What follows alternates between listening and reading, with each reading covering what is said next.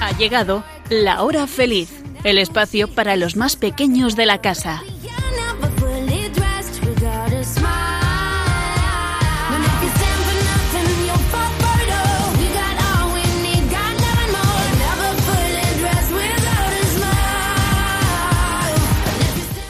Tardes. Ya estamos aquí, pero qué rápido se han pasado estas dos semanas y qué ganas teníamos de volver a estar con todos vosotros. Bueno, ¿qué tal estáis vosotros? ¿Bien?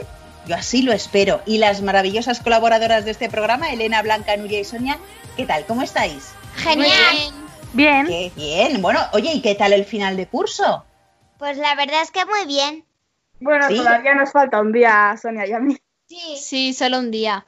O sea, termináis mañana viernes, pero ya deberes y esas cosas no tenéis, ¿no? No. Qué bien. Pero el martes hice una graduación virtual.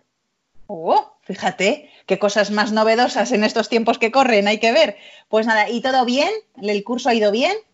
Sí. Sí, sí muy bien. Sí. Bueno, en espera de las notas, pero bien, ¿no? Habéis aprobado, estupendo. Muy bien. Oye, por cierto, y este sábado además llega ya el verano, ¿a que sí? ¿Con ganas? Sí, sí. Bueno, aunque seguramente va a ser un verano diferente, pero eso no quiere decir que no lo podamos pasar bien, ¿verdad? Porque lo importante es tener salud y estar con la familia. Eso creo que es algo de lo que nos hemos dado cuenta en estos meses. Bueno, pues bien, amiguitos, vamos a contaros de qué va el programa de hoy.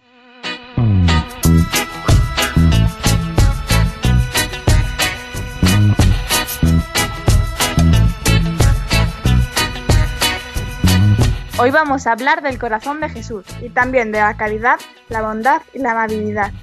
Después hablaremos de nuestras mascotas y de cómo cuidarlas. Y terminaremos contando chistes y adivinanzas.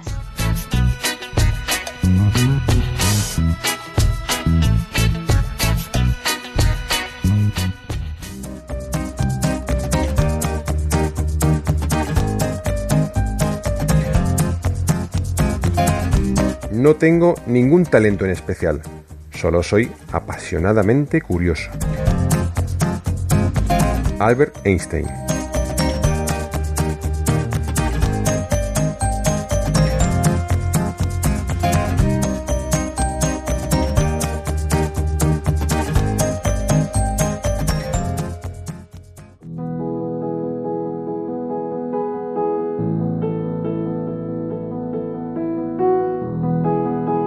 Santísimos corazones de Jesús y María, unidos en el amor perfecto, y que nos miráis con misericordia y cariño.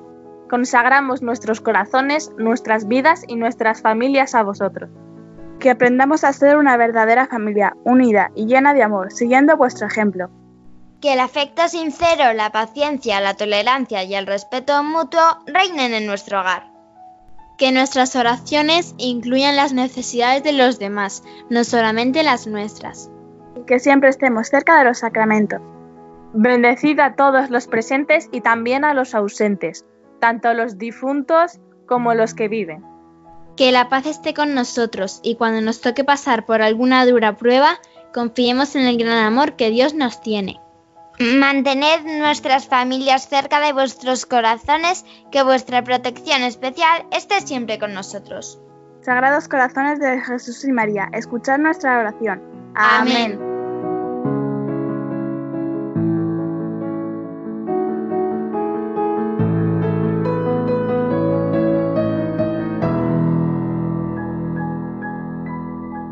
¿Sabéis, amiguitos, qué fiesta celebramos mañana viernes? Bueno, seguro que sí porque escuchasteis el programa anterior, el del 4 de junio. Seguro que lo sabéis. La fiesta del Sagrado Corazón de Jesús y el sábado celebraremos la fiesta del Sagrado Corazón de María. Por eso hemos rezado esta oración a los corazones de Jesús y María, que siempre están unidos por ese amor tan grande que se tienen para que cuiden también ellos de nuestras familias. Y como dijimos en el último programa, la fiesta del Sagrado Corazón de Jesús se celebra el viernes posterior al segundo domingo de Pentecostés. Y en 1944, el Papa Pío XII estableció al día siguiente, ya que ambos corazones son inseparables. Y la devoción al Sagrado Corazón de Jesús se debe recordar a Santa Margarita María de Alacoque, a quien Jesús se le apareció con estas palabras. Mira este corazón mío que a pesar de consumirme en amor abrasador por los hombres, no recibe de los cristianos otra cosa que sacrilegio, desprecio, indiferencia e ingratitud, aun en el mismo sacramento de mi amor. Pero lo que traspasa mi corazón más desgarradamente es que estos insultos los recibo de personas consagradas, especialmente a mi servicio. Fijaros qué palabras. Y sobre todo lo del principio, que se consume su corazón de amor abrasador por los hombres. Bueno, pues mañana, amiguitos, es un día especial para recordar el amor de Cristo que nos tiene, pero tener muy presente que Jesús nos ama todos los días de nuestra vida. No solo mañana vamos a recordar ese momento, ¿vale? Por eso acordaros de decir esa bonita frase, Sagrado Corazón de Jesús, en ti confío. El Señor, amiguitos, nos ama y mucho. Y precisamente el domingo pasado celebramos la fiesta del Corpus Christi, del cuerpo y la sangre de Cristo, de la presencia de Jesucristo en la Eucaristía. Es eh, un día en el que recordamos ese amor con mayúscula, un amor que nos enseña a darnos también a los demás, a los más necesitados. Y por eso el día del Corpus Christi es también el día de la caridad, porque las dos van juntas. A ver, una persona puede ser muy buena y hacer cosas por los demás, pero si luego no va a misa, no recibe al Señor, digamos que le falta algo. Y lo mismo pasa si vamos a misa y recibimos al Señor, pero luego no tenemos caridad con los que nos rodean. ¿Vale? Por eso las dos cosas van juntas. La Eucaristía es el sacramento de la caridad, que nos descubre ese amor infinito de Dios por cada hombre, porque no hay amor más grande de quien da su vida por sus hermanos. Y por eso nuestra participación en la Eucaristía debe impulsarnos a amar a los demás con el amor de Jesús. Y ahora os pregunto, amiguitas, a ver, ¿sabéis qué es la caridad? Es una de las tres virtudes que todo cristiano tiene que tener, que son la fe, la esperanza y luego pues la caridad. Es amar a Dios sobre todas las cosas y al prójimo como uno mismo. Ser caritativo significa ser menos egoísta y pensar más en los demás. La caridad es la que más acerca a la persona a la bondad. Bueno, ¿y qué es la bondad? Sonia, ¿qué nos puedes decir? Pues que la bondad es la disposición permanente a hacer el bien, de manera amable, generosa y firme. Las personas bondadosas sienten un gran respeto por sus semejantes y se preocupan por su bienestar. Si alguien necesita ayuda y no le está pasando bien, la persona que es una persona bondadosa eh, eh, le ofrece rápidamente su ayuda y lo hace sin ofender, amorosamente y poniendo un gran interés en ello. La bondad es una de las cualidades humanas que mejor reflejan la esencia humana, pues la persona bondadosa es buena, benigna y benévola, y a veces se la relaciona con la amabilidad. Muy bien. ¿Y qué es la amabilidad, Elena? Pues la amabilidad es una fortaleza personal que se caracteriza por hacer favores y buenas acciones a los demás y también ayudar y cuidar a otras personas. A ver, mis magníficas colaboradoras y vosotros que nos estáis escuchando a través de la radio o la TDT, internet, etcétera. ¿Qué acciones amables de bondad, de caridad habéis recibido? Eh, pues nosotros, nuestra vecina de al lado, cuando eh, nos quedábamos solas en casa porque nuestros padres tenían que ir a trabajar, eh, preguntaba por nosotras. Os iba a ver para ver si estabais bien. Sí. Pues que cuando no entendía algo, se lo preguntaba a mi profe y mi profe me respondía, le daba igual si tenía que ver con el tema o si me había entrado la curiosidad, aunque no fuera de lo que estábamos dando. Muy bien. A ver, Blanca y Elena. Eh, bueno, mis padres me han ayudado a entender las cosas que no entendían en el curso, por ejemplo. ¿Y Elena? Pues nuestra vecina de enfrente, cuando fue su cumpleaños, eh, nos trajo magdalenas y más comida para nosotras.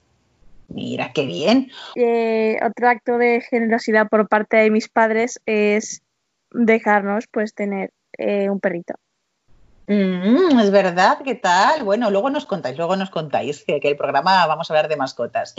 Eh, bueno, y como buenas personas y como buenos cristianos que queremos seguir los pasos de Jesús, ¿qué acciones amables, bondadosas y de caridad habéis realizado o vais a realizar? A ver, compartir algunas eh, de estas acciones con nosotras. Pues lo mismo que hace que me ayuda mi profe, pues que yo también ayudo a los demás, porque si lo hace él, ¿por qué no lo voy a hacer yo? O sea, que tú ayudas a tus compañeros, hay algunos que, no, que tengan dudas, ¿no? Sí. Muy bien. Pues al principio, cuando no había mascarillas, eh, que nosotros nos llegaron las mascarillas que pedimos y pues dimos a algunos vecinos. Mira, qué bien, eso es una buena acción, muy bien. Pues yo, como tenemos que elegir optativas para el año que viene y hay gente que como no podemos ir a clase, no tenemos a los profes, pues no se ha enterado muy bien y yo sí que más o menos me he enterado, pues sí que estoy ayudándoles para, para, que, vaya- para que vean más o menos de qué va el tema. ¿Y tú, Blanca? Bueno, algún, alguna que otra vez he ayudado a Nuria con las tareas en algún tema que no entendía. Y bueno, eh, preparar algún desayuno un domingo, pues también. Mira, qué bien. Esas son buenas acciones, di que sí. Así no lo tienen que preparar vuestros padres siempre. Muy bien. Eh, siempre recordar que también vuestro prójimo primero son, es vuestra familia, vuestros amigos y las personas más cercanas que tengáis al, al- al lado, ¿vale? Bueno, ¿y os acordáis de cuáles son los siete dones del Espíritu Santo? Sabiduría, entendimiento, Consejo, fortaleza, ciencia. Piedad y temor de Dios. Muy bien. ¿Y cuáles son las virtudes teologales? Estas que además las acabamos de decir hace nada. La fe, la esperanza y la caridad. Estupendo.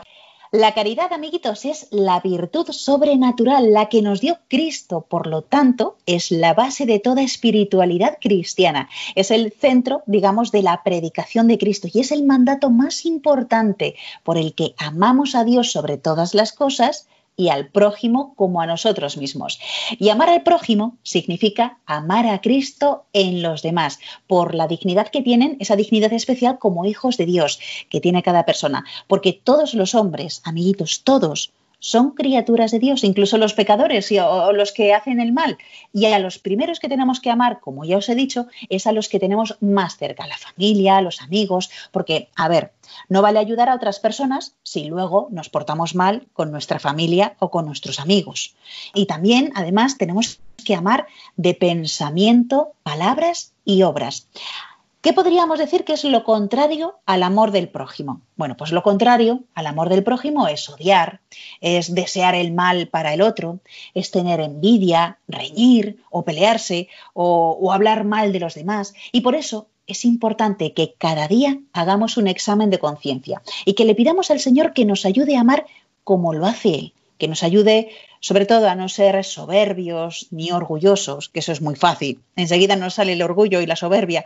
Bueno, pues le tenemos que pedir al Señor que nos ayude a ser humildes. Y para conseguirlo tenemos que intentar estar muy cerca del corazón de Jesús. Él, amiguitos, no lo dudéis, nos va a ayudar y además nos enseñará a amar como Él nos ama.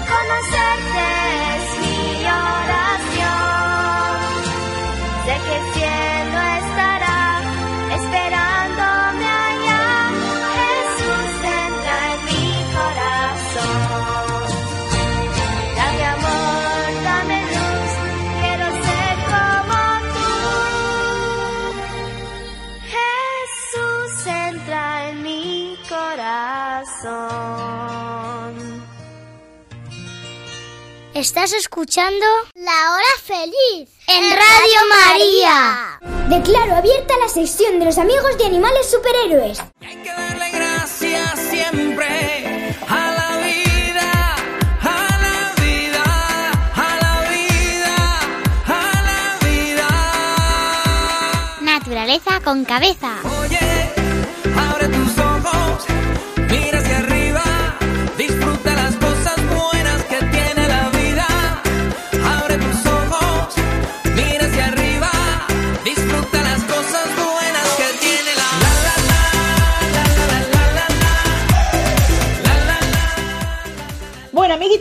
Seguro que muchos de vosotros tenéis animales en vuestra casa, pues a los que alimentáis, a los que cuidáis y con los que también jugáis. Bueno, claro, depende de la mascota. Si es una tortuga, jugad poco porque le gusta ser muy independiente. En fin, hoy vamos a hablaros de esto precisamente, de las mascotas y cómo cuidarlas. Y la primera en contarnos el tema de las mascotas va a ser Elena.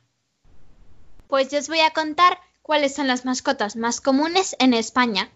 En primer lugar está el perro, que desde hace miles de años ya está con el ser humano. En España se estima que hay unos 4 millones de casas que viven con perro. Las razas más comunes en España son Yorkshire Terrier, el pastor alemán, el chihuahua, el labrador y el bichón maltés. En segundo lugar están los gatos, que son de las mascotas más populares, no solo en España, sino en el mundo entero.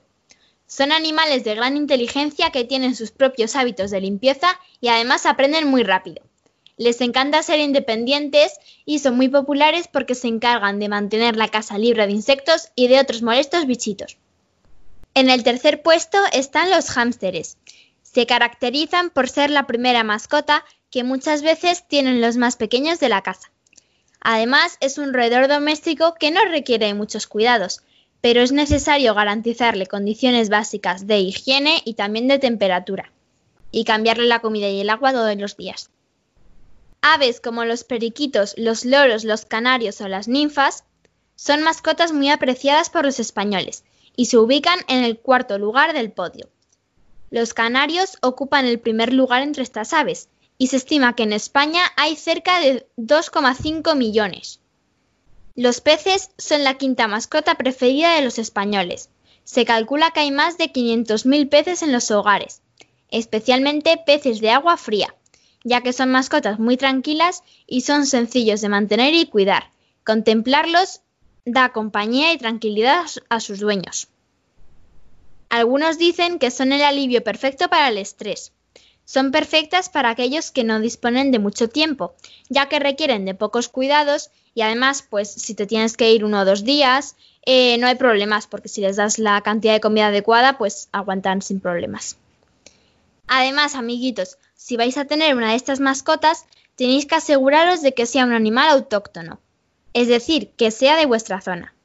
¿Y esto por qué es importante? Bueno, pues porque hay animalitos que si se escapan o se sueltan en un hábitat que no es el suyo, pueden llegar a causar muchos problemas, como por ejemplo competir con las especies autóctonas, que si son de allí, alterar su genética o el equilibrio de ese ecosistema.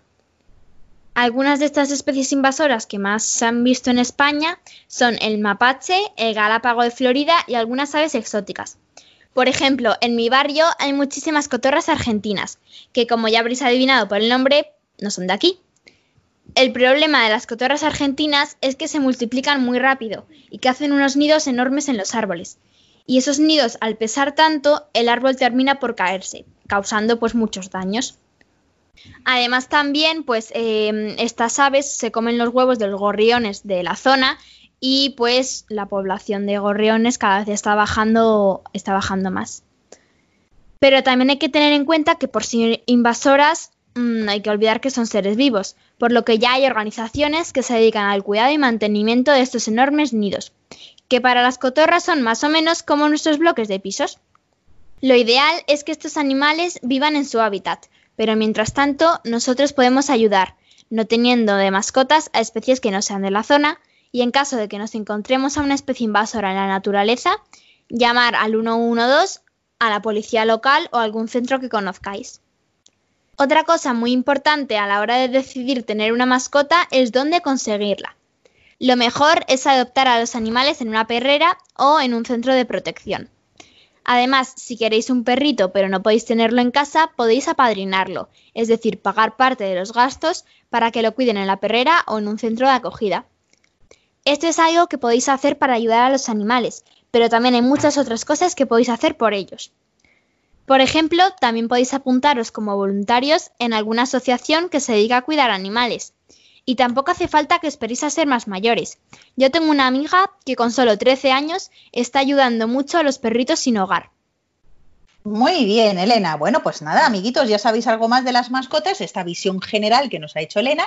Y ahora vamos a hablar de alguna mascota en concreto, ¿verdad, Sonia? Pues hoy, amiguitos, os traigo una raza de perro que, como ha dicho Elena, es de las más comunes en España y es muy, muy cookie. Es el bichón maltés. Su pelo es largo, muy suave y finito, de color blanco, pero solo que hay veces en las que puede volverse un poco color crema. Es una de las razas pequeñas más antiguas. Se dice, según Darwin, que fue un, un señor que, que estuvo estudiando la genética de los animales, que se remonta aproximadamente a, al año 6000 antes de Cristo y que el emperador romano Tiberio Claudio tenía un perro de esa raza. Su origen es mediterráneo y se cree que los romanos llevaron esta raza a Asia en sus expediciones, porque allí se han encontrado obras de arte donde aparecen representados perros muy parecidos al bichon maltés, porque es cierto que son unos de los perros más famosos y conocidos en Japón. En la Edad Media, comenzó a ser apreciado como perro de compañía por las mujeres de clase alta por su belleza y carácter. También era uno de los perros más apreciados por los comerciantes, por su inteligencia y su pequeño tamaño. Algunos bichones malteses famosos son Foxhue, que era un perrito que tenía el cantante Elvis Presley, o Muff, un pequeño bichón maltés que fue un regalo del cantante Frank Sinatra a la actriz Marilyn Monroe y su fama es tan grande que la cerdita Peggy de la serie Los Teleñecos tiene uno, pero es de mentira. Fue considerado como parte de la raza de los Terrier durante muchos años, hasta que en 1954, que es un poco tarde para la antigua que es la raza, el bichón maltés fue reconocido oficialmente por el FCI, Federación Cinológica Internacional. A ver, pero a ver, Sonia, ¿Qué tienen que saber los niños sobre esta raza si quieren tenerla en casa? Pues que son perros cariñosos y pequeños, que su peso puede llegar a los 3 o 4 kilos y que también tienen un fuerte instinto protector y son bastante inteligentes. Y es debido a su gran instinto protector y a pesar de que son pequeños, que son unos buenos perros guardianes, no como defensores de la casa, sino como una alarma para avisar de los posibles intrusos gracias a sus ladridos. Sin embargo, no es su aspecto súper adorable, sino su carácter tranquilo, a la vez que divertido y entusiasta, lo que convierte a esta raza de perrito en un compañero ideal. Y es que esta raza tiene una gran capacidad de adaptación, es decir, que puede vivir sin problemas tanto en un piso como en un chalet. No requieren mucho ejercicio, ya que bastan dos pequeñas caminatas al día para que el animal pueda hacer sus necesidades y oler nuevas cosas. Es una raza hipoalergénica, o sea, que casi no produce síntomas hacia las personas que les tienen alergia. Es un animal optimista y un perfecto compañero para cualquiera de la familia. Además, posee una salud muy resistente, algo que también es muy raro porque es una raza, como he dicho antes, muy antigua. Únicamente tiene tendencia a la conjuntivitis. Pero también es muy importante que tengáis cuidado con el exceso de galletas o chucherías, para perros obviamente, y controlar sus reacciones y darle también una alimentación que tenga mucha proteína. También es importante que os impliquéis en los cuidados diarios del perro, como paseos, baños o visitas al veterinario. Si hacemos bien las cosas que os he dicho, el perro y nosotros viviremos una experiencia muy buena. También es de las razas de perro que aprenden trucos y órdenes más fácilmente. Puede convertirse en un perro un poco nervioso, por eso es muy importante que le, que le eduquéis bien desde cachorro, para que aprenda a relacionarse bien con su entorno. Hay una categoría de esta raza de perro en la que son más pequeños y se denominan toy, como en otras razas, como por ejemplo los caniches. Pero la única diferencia que presenta un bichón normal y un otoy es su tamaño, pero por lo demás son completamente iguales. Estos perros necesitan mucho amor, cariño y atención, ya que hay veces que lo pasan un poquito mal si se les deja solos y sin la compañía de alguno de sus dueños. Bueno, o sea que además el bicho malte seguramente a ti, Sonia, te gustaría tener uno si pudieras tenerlo, ¿a que sí? Sí. y además es muy bonito. Si tenéis eh, la oportunidad, amiguitos, de mirarlo en internet, es un animal muy bonito, como ha dicho ya Sonia. Muy bien, pues esto sobre el bicho maltés, pero hay muchas razas de perros, ¿verdad, Nuria? ¿De cuáles nos vas a hablar tú? Una raza que puede vivir sin ningún problema en un piso o en una casa pequeña y además no necesita correr mucho es el caniche toy. Aparte, el caniche es la segunda raza más lista del mundo. La siguiente raza que voy a hablar es el perro lobo checoslovaco. Es una mezcla entre lobo ibérico y pastor alemán. Este perro sí necesita mucho espacio y largos paseos, pero a cambio tendrás un gran compañero. El border collie es la raza más inteligente y se suele utilizar como perro pastor o perro guardián. Son bastante activos, pero a la vez son traviesos. El Fox es también una raza que puede vivir bien en un piso, aunque necesita correr y, quemar energías. Y para aquellos que os guste el collie, pero vivís en una casa pequeña, el pastor de Shetland os va a gustar, ya que es como un collie pero en miniatura. Una raza preciosa es el pastor belga groenlandel, que es como un lobo negro. Es grande y necesita hacer mucho ejercicio, pero merece la pena, ya que es cariñoso, sociable y obediente y un gran compañero. Y si os gusta el collie pero no queréis cepillarlos diariamente, existe la, la raza collie de pelo corto. Y si os gustan los perros grandes y la raza de perro retriever, pero necesitáis un, un perro con pelo rizado, hay una raza que es el retriever de pelo rizado. Y por último, el Basenji. Es una raza de perro pequeña. Son tranquilas, no ladran, pero aullan. No necesitan un aseo frecuente, pero sí de vez en cuando cepillarlos para quitarle los pelos muertos, que se le quedan enganchados al pelo.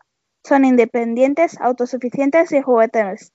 Su comportamiento es similar al de los gatos, incluso pueden escalar árboles y vallas. Pero son muy cariñosos y no se fían de los desconocidos. Es muy importante socializarlos con otros perros cuando son cachorros, ya que si no tenderán a pelearse con otros perros. Bueno, amiguitos, pues habéis visto cuántas razas de perros, y esto solamente algunas, ¿eh? de las más raras que nos ha contado Nuria, pero hay muchas más razas de perros, que también tiene mucho que ver que, que, os guste un perro, pero que también eh, se adecue al entorno en el que vosotros vivís, es muy importante, ¿vale? Eh, pues Blanca, ahora tú nos vas a contar algo muy interesante para aquellos que os gusten los perros y queréis tener un perro, también es importante adiestrarlo, ¿verdad? Sí, yo no voy a hablaros de cómo enseñar trucos a vuestro perro. Para eso hay muchos vídeos muy buenos y para eso yo creo que es mejor además ver. Así que yo os voy a contar algunas cosas básicas para poder adiestrar a vuestro perro. Adiestrar o educar a un perro es algo muy fácil una vez que sabemos cómo hacerlo. Nuestra visión de los perros está bastante influida por las películas por ejemplo, la dama y el vagabundo, Lassie o Rintintín, estos perros eh, se están comportando de una forma casi humana, pero no de forma realista. Por eso tenemos que tener en cuenta que no podemos educar a un perro como un niño y tampoco debemos esperar que nuestro perro se comporte como un robot. Este tipo de películas nos crean una especie de ilusiones que no se van a cumplir, por lo que a veces nos frustramos. Esto no quiere decir que debamos dejar que nuestro perro rompa lo que quiera o nos muerda. El adiestramiento consiste en enseñar a nuestro perro a convivir con nosotros de una forma agradable para todos. Hay dos teorías que explican cómo puede aprender un perro, el condicionamiento clásico y el condicionamiento operante. El condicionamiento clásico consiste en aprender por asociaciones, con estímulo-respuesta. Esto lo demostró el científico Iván Pavlov con el experimento de hacer que un perro salivara al oír el sonido de una campana. ¿Cómo? Pues cuando le mostramos comida a un perro, este es saliva. Pavlov usó un estímulo, la campana, y la hacía sonar cada vez que le enseñaba la comida. Tras varias repeticiones, cuando oía la campana, sabía que había comida, entonces salivaba. Pavlov repitió esto hasta que el perro salivara al oír la campana aunque no hubiera comida. Con este método podemos hacer que el perro asocie situaciones nuevas o de estrés con algo bueno. Y ahora el condicionamiento operante, que fue demostrado por B.F. Skinner. Dice que las acciones que tengan experiencias agradables tenderán a repetirse y las que tengan experiencias desagradables tenderán a no volver a repetirse. Cuando queremos enseñarle a que se siente, le damos el estímulo, siéntate, esperamos a que haga la conducta deseada y si lo hace bien, le premiamos. Esto que os acabo de contar es, está muy resumido, es, lo básico. No vendría nada mal informarse un poco más sobre el tema. Por eso me gustaría recomendar un canal de YouTube que me ha ayudado mucho a educar a mi perrita. El canal se llama Adiestramiento Canino con Enric en positivo. Y nada, lo que más hace falta para educar a un perro es mucho tiempo y mucha paciencia. Muy bien, Blanca. Oye, pues ¿qué tal vuestra perrita Twi'lek? ¿Cómo va ese adiestramiento? Contándonos un poquito. Bueno, pues esta perrita ya hace sus cositas en, en un sitio fijo donde nosotros queremos y sabe esperar a comer, se queda sentadita, no se pone a saltar cuando la damos de comer, ya sabe sentarse y bueno, bien, eh, aprende muy rápido. Es un- Recuerda, recuerda a nuestros amiguitos de la hora feliz a ver qué raza era. ¿Qué Es raza un caniche, bueno, y como ha dicho Nuria, es una, una de las razas más listas, así que bueno, aprende muy rápido. ¿Y qué edad tiene? Eh, ahora mismo tiene cuatro meses. ¿Y los comienzos fueron difíciles? Bueno, las primeras semanas em, te- me despertaba por la noche muchas veces. Pero porque como es un cachorrito, es como una especie de mm, bebé. Entonces, es, es como un bebé. Entonces, pues se levanta por la noche a comer, a jugar y es todo muy rápido. Y hay que tener mucha paciencia al comienzo, ¿verdad? Hasta que ya Sí, la perrita sí. pues va... Paciencia, tiempo libre. Yo no tenía mucho tiempo libre, pero Claro, con pero, los deberes y todo. pero sí, tiempo, hay que dedicarles tiempo. Al principio cuesta trabajo, pero luego se ve recompensado con un perro que se comporta bien y está equilibrado. ¿Alguna recomendación que les quiera dar a nuestros amiguitos que quieran tener perros? Pues yo creo que si no sabéis la raza de perro que queréis, lo mejor es preguntar, bueno, pasaros por una perrera y preguntar allí a los que están allí que pasan todo el día con el perro de su carácter, su comportamiento. Y bueno, ver- y ver cuál es la raza que más pega con vosotros, con vuestra personalidad y vuestra forma de vida. Qué bien. Oye, pues muchísimas gracias a las cuatro por contarnos estas cosas tan curiosas sobre las mascotas y lo importante que es cuidarlas. Tú me haces diferente simplemente con el solo hecho de existir. Cambiaría lo que fuera si hace falta solamente por verte feliz. Tanto tiempo esperando una promesa, una caricia, una señal. Formas parte de este sueño y yo contigo llegaría hasta el final. Juro que nada puede ir mejor, solo si es contigo porque esta vida me lo enseñó. Ya ves, te necesito contigo. Recorrería el mundo entero contigo.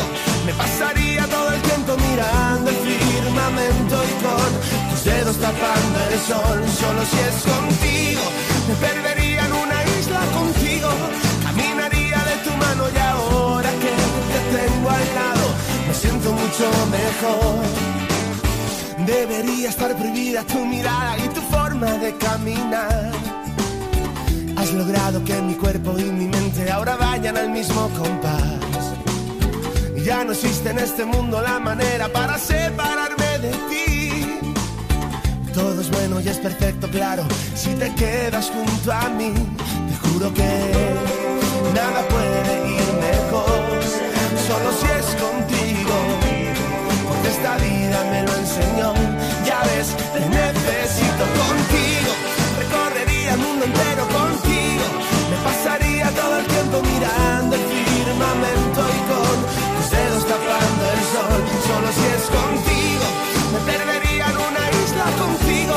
Caminaría de tu mano y ahora que te tengo al lado, me siento mucho mejor.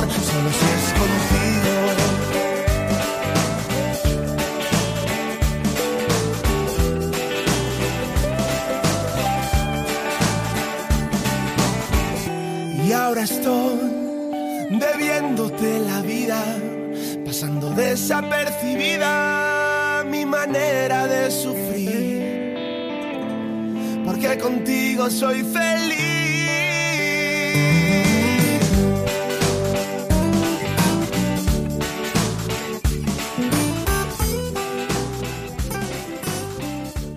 Estás escuchando el programa de los niños de Radio María. Reír no más hasta reventar. A mí reír me gusta sin descansar. Chistenanzas. Humor me da el más y más reír. No tiene ninguna gracia.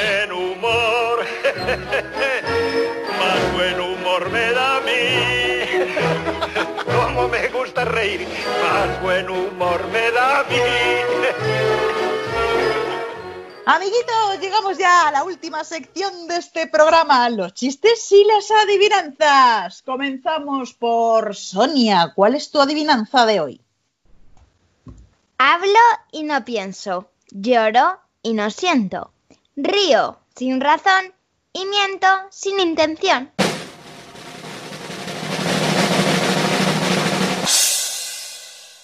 ¿La televisión? No, El espejo. no, ¿Es una cosa? ¿Es un animal?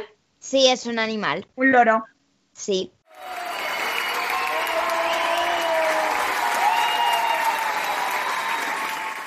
Muy bien, un loro. Estupendo. Nuria, tu adivinanza. Sobre la vaca, la O, ¿qué soy?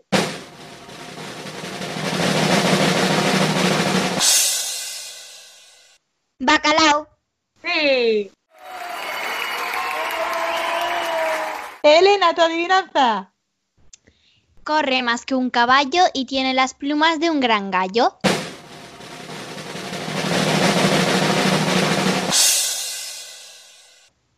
La avestruz. Sí. Estupendo. Blanca, tu adivinanza. Soy rey pero sin reino. Soy rubio pero sin pelo. Muevo relojes y no soy relojero.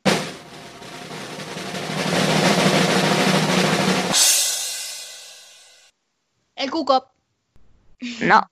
El sol. Sí. Nuria, tu segunda adivinanza. Tengo dientes y no muerdo. Desenredo con cuidado. Caminos abren tu pelo, ya sea liso o rizado.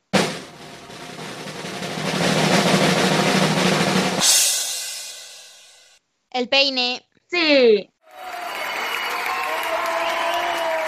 Muy bien. Segunda adivinanza de Elena. Tengo del rey la cabeza. Calzo espuela pavonada. Llevo barga colorada. Mi sueño temprano empieza y madrugo a la alborada.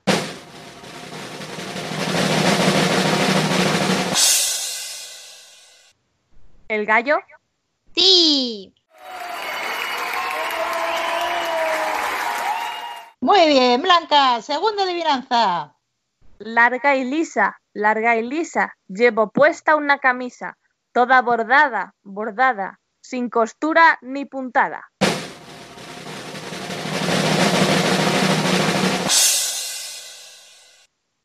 ¿El mantel? No. Algo largo. Que lleva puesta. ¿La, ¿la alfombra? Algo largo que lleva puesto como una piel encima y que se le quita la piel. ¿La alfombra? No. No penséis en objetos. ¿La serpiente? Sí.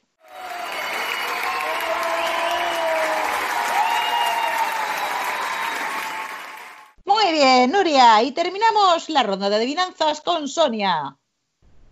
¿Cuántas manos le dio el mar a este extraño pasajero que le quieren contratar para que juegue de arquero?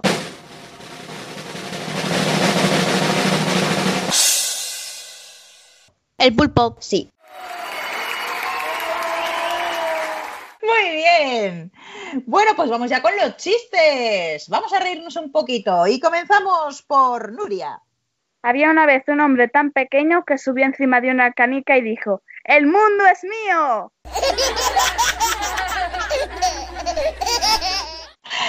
Muy bien, Blanca, tu chiste.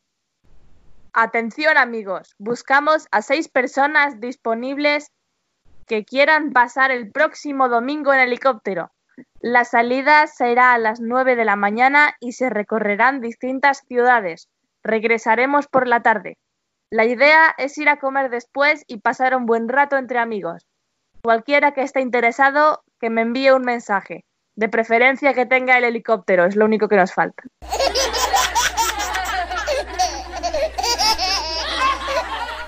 Elena, tu chiste. Una profesora le dice a sus alumnos, Niños, los humanos podemos escribir con la mano derecha o con la mano izquierda. Y entonces Jaimito le dice, pero profe, yo no escribo con las manos. Entonces, ¿con qué escribes? Con el lápiz. Sonia, tu chiste. La maestra le pregunta a Pepito, ¿quiénes crees que son más inteligentes? ¿Las personas o las mascotas?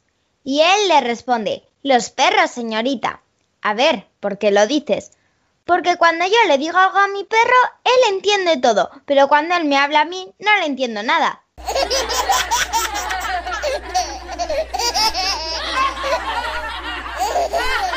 Segunda ronda de chistes, Nuria. El padre de Jaimito lo ve llegar de la escuela y le pregunta, Jaimito, ¿cómo salió el examen de hoy? Y dice Jaimito, pues no lo sé, papi, pero creo que los profesores son muy religiosos. Religiosos no entiendo, ¿por qué lo dices? Porque cuando leían mis exámenes no paraban de exclamar, ¡Ay Señor Jesús, la Virgen Santa, Ave María Purísima, Dios mío!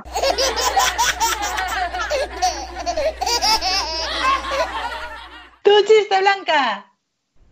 Camarero, hay una mosca en mi plato. Es el dibujo del plato, señor. Pero se mueve. Sí, es un dibujo animado, señor. Elena, tu chiste. Un niño entra en casa y le dice a su mamá, Mamá, mamá, me duele mucho la tripa. Eso es porque la tienes vacía. Al rato entra el padre, quejándose de que le duele mucho la cabeza. Eso es porque la tienes vacía, le dice el niño.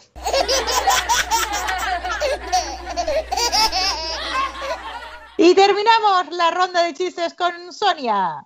Están dos amigos hablando y uno de ellos le dice eh, al otro que si hay alguien que le da dinero a su perro, el animal saldrá inmediatamente a comprar el periódico.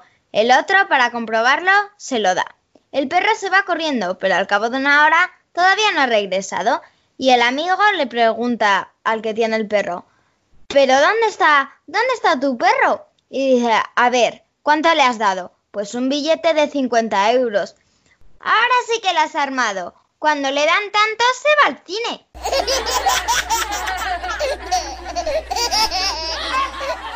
Pues ya, amiguitos, tenemos que irnos despidiendo. Esperamos que lo hayáis pasado muy bien con los chistes, las adivinanzas, que hayáis tomado buena nota de cómo cuidar a nuestras mascotas y todo lo que nos han contado nuestras magníficas colaboradoras. Bueno, yo creo que esto da para más programas porque sé que muchos de vosotros tenéis mascotas en casa.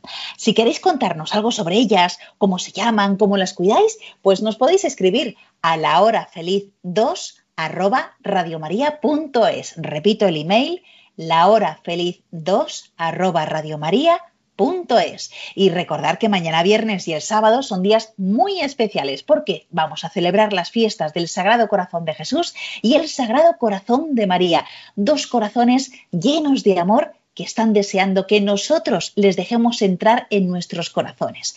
Amar a los demás como ellos nos aman. Y agradezco la inestimable ayuda de Elena, Blanca, Nuria y Sonia por hacer posible una vez más este programa de la hora feliz desde vuestras casas. Gracias, chicas. De nada y adiós. Muy bien, bueno, pues y a vosotros, amiguitos de la hora feliz, Eh, os recordamos que podéis volver a escuchar de nuevo este programa u otros anteriores que hemos hecho en el podcast de Radio María. Para ello tenéis que entrar en la página web www.radiomaria.es y buscar ahí La Hora Feliz Yolanda Gómez. Y nos volveremos a encontrar, si Dios quiere, dentro de dos semanas. ¿Y vosotros sed buenos? Sí, sí se puede. Sí se puede. Un fuerte abrazo para todos y ser felices.